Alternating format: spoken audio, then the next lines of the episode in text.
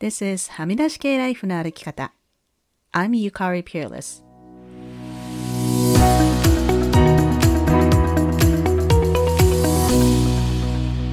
周りが決めた道からはみ出して自分だけの生き方をする人を応援するポッドキャスト。はみ出し系ライフの歩き方。Welcome to episode 200. 皆さんこんにちは。ピアリスゆかりです。ついにはみらいも200回を迎えました。2018年の4月に、ミカチこと須藤美香さんと始めたこの番組。シーズン3からは一人でやってきましたが、一人でやり出してから2年が経ち、このエピソードでシーズン4は最終回となります。そこで今週はリスナーの皆さんから届いたコメントを紹介していきたいと思います。それでは早速始めましょう。あなたの印象に残ったエピソードは？という質問にいただきました。スマティさん。たくさんありすぎてキリがありません。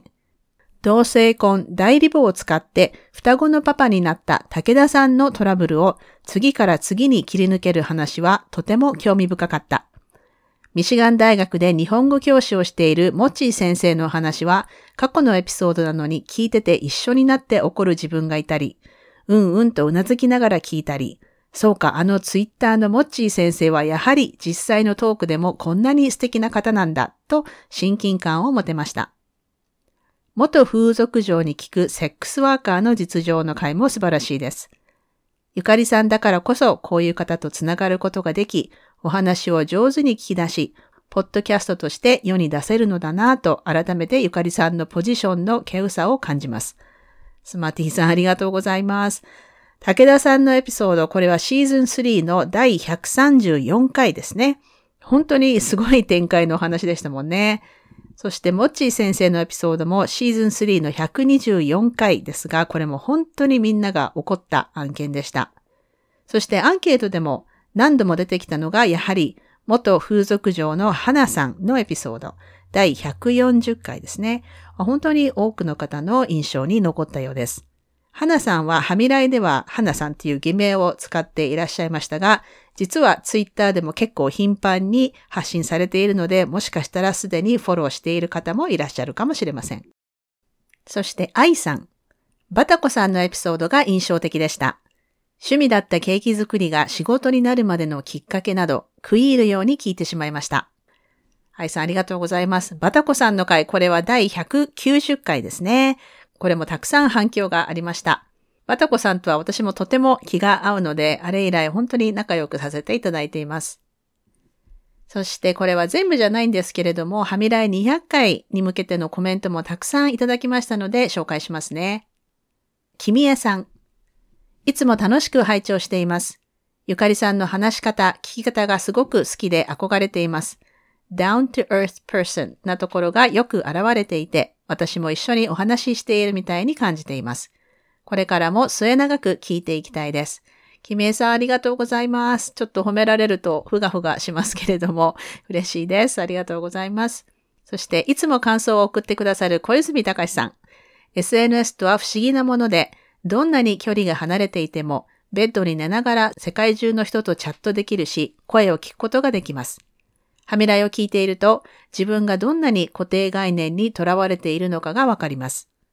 お互いに違う国や土地に住む人々の苦労話を寝ながら聞くことの時間を与えてくれたゆかりさんに感謝しています。小泉さんありがとうございます。そして、まゆこさん。コロナ禍で出産育児をする中で、孤独感と自分の世界観が狭まり続けていましたが、耳だけはいつも開いていました。ゆかりさんのポッドキャストを聞くことで楽しく、時にはいろいろ考えさせられながらも、おかげさまで産後うつになることなく過ごせています。ありがとうございます。黙らない女でいることもゆかりさんから学びました。まもなく一級を終えて職場復帰しますので、行動に移していきます。まゆこさん、ありがとうございます。ご出産おめでとうございます。そしてもうすぐ一級を終えて職場復帰されるということで、ドキドキですね。応援しています。そしてバンクーバーのやすこさん。はみらいはいつも私に勇気をくれるポッドキャスト番組です。はみ出し系ってすごくズバリな名前と思います。ホストのゆかりさん、ゲストの皆さん、リスナーの皆さんに共通しているのは、心の中のはみ出し系な自分を大切に殺さず、そっと守ってきたからこその強さと優しさかなと感じます。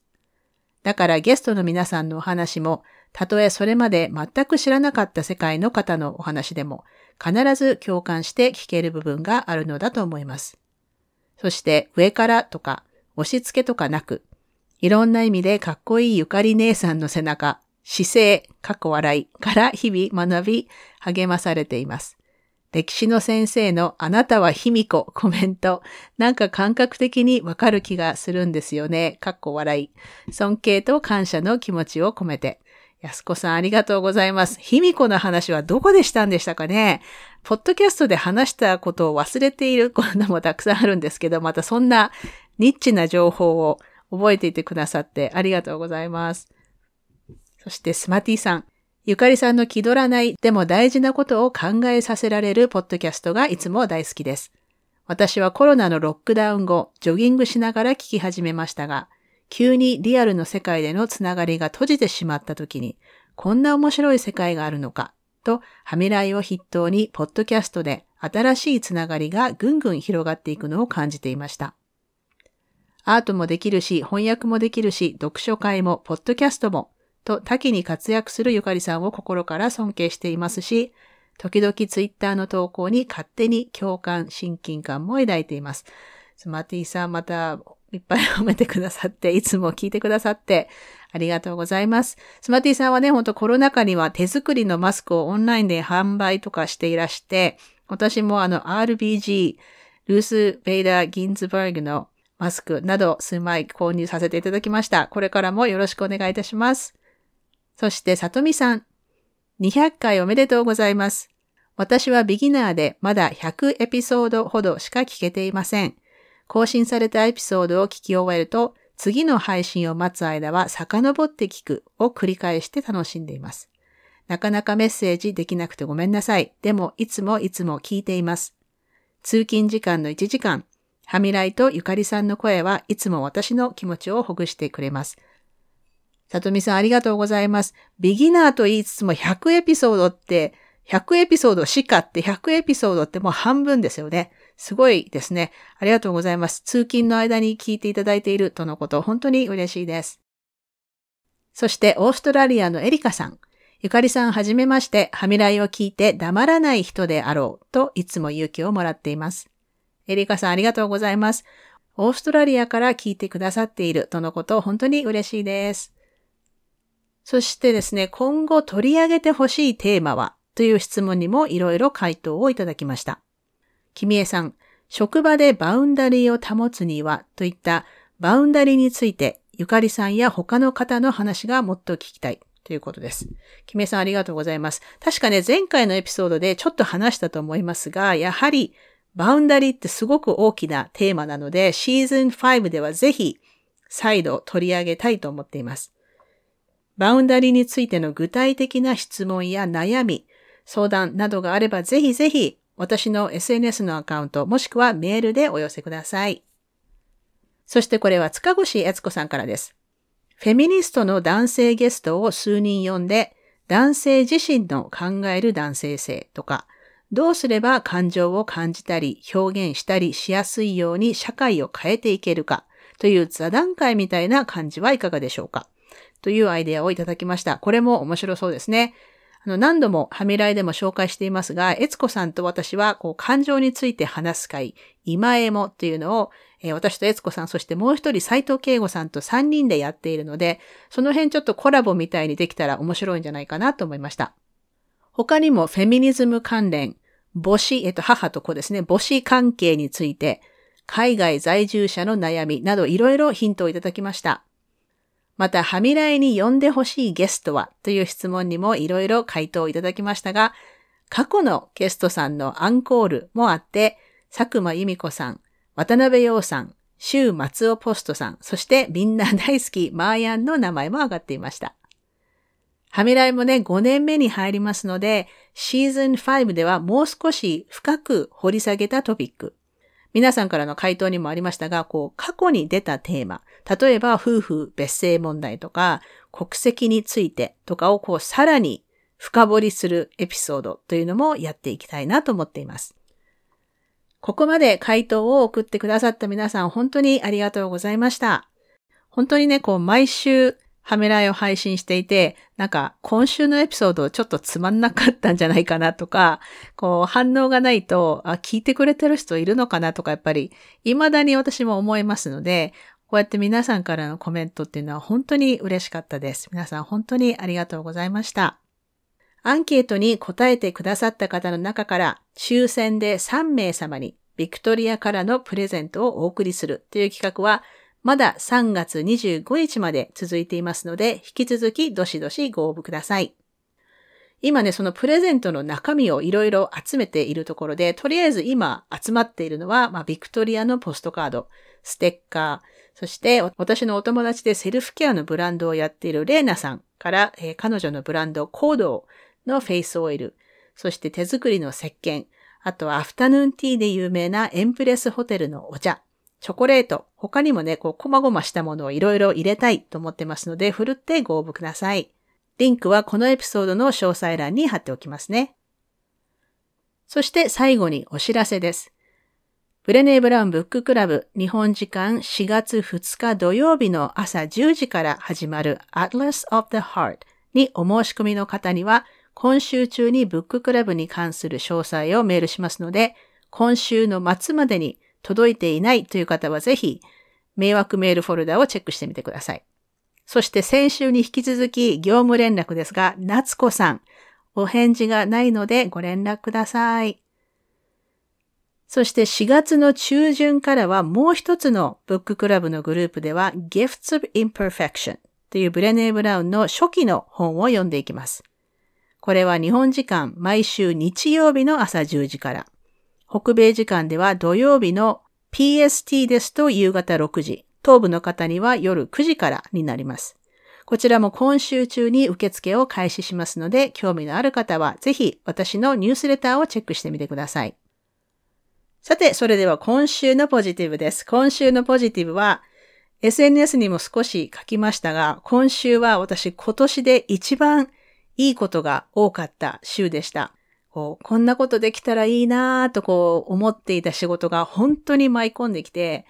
本当に私は夢を見てるんじゃないかなと思ったんですけども、それ以外にもね、こう、買わないといけなかったものがすっごく簡単に手に入ったり、で、二人の息子たちもそれぞれ楽しいことがあって、なんかもう毎日幸せで、今年の運全部使い果たしちゃったかなっていうぐらいいい週でしたね。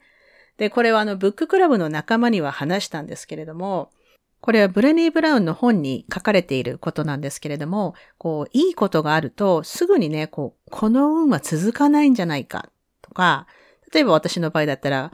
こう、突然舞い込んできたこの素晴らしい仕事が、もしかしたら明日になったら誰かからメールが来て、あの、やっぱりこれキャンセルしますっていう連絡が来るんじゃないかという、こう、最悪の状況を想像してしまうんですね。これをブレネーの本では、foreboding joy。日本語では、喜びのさなかの不吉な予感という訳をされてるんですけども、これって本当人間の差がなんですよね。なので、こう、そう考えてしまうことは仕方がないと。でも、大事なのはそれに気がついて、明日最悪のことが起こるかもしれない。けれども、それでも今日私はこの喜びをしっかり噛み締めようと思うことが大事なんですよね。こういう話をね、いつもブッククラブではしていますので、興味のある方はぜひチェックしてみてください。そして最後になりますが、はみらいは来週春休みということでお休みします。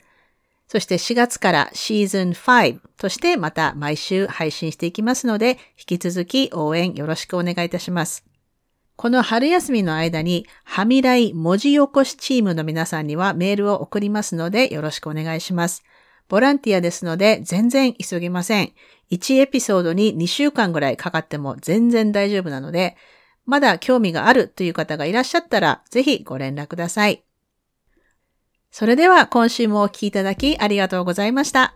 はみ出し系ライフの歩き方は、プロデューサー、ホストのピアレスゆかりが、未譲渡のコースト整理種領域であるカナダ・ブリティッシュコロンビア州ビクトリアで制作しています。ハミライへの感想、ゆかりへの質問、ご相談、今週のポジティブ、今週のブレイブなどは、ぜひインスタのアカウントまでお寄せください。リンクはエピソードの詳細欄にあります。番組へのメールははみ出し系 at gmail.com でお待ちしています。番組へのサポートは PayPal もしくは月ごとのサポートは Patreon で可能です。いつもサポートしてくださっているパトロンの皆さんありがとうございます。番組のスポンサーは随時受け付けておりますのでぜひお問い合わせください。はみらいショップの URL はすずり .jp スラッシュはみ出し系です。またニュースレターも毎週サブスタックにて配信していますので、ぜひ詳細欄からご登録ください。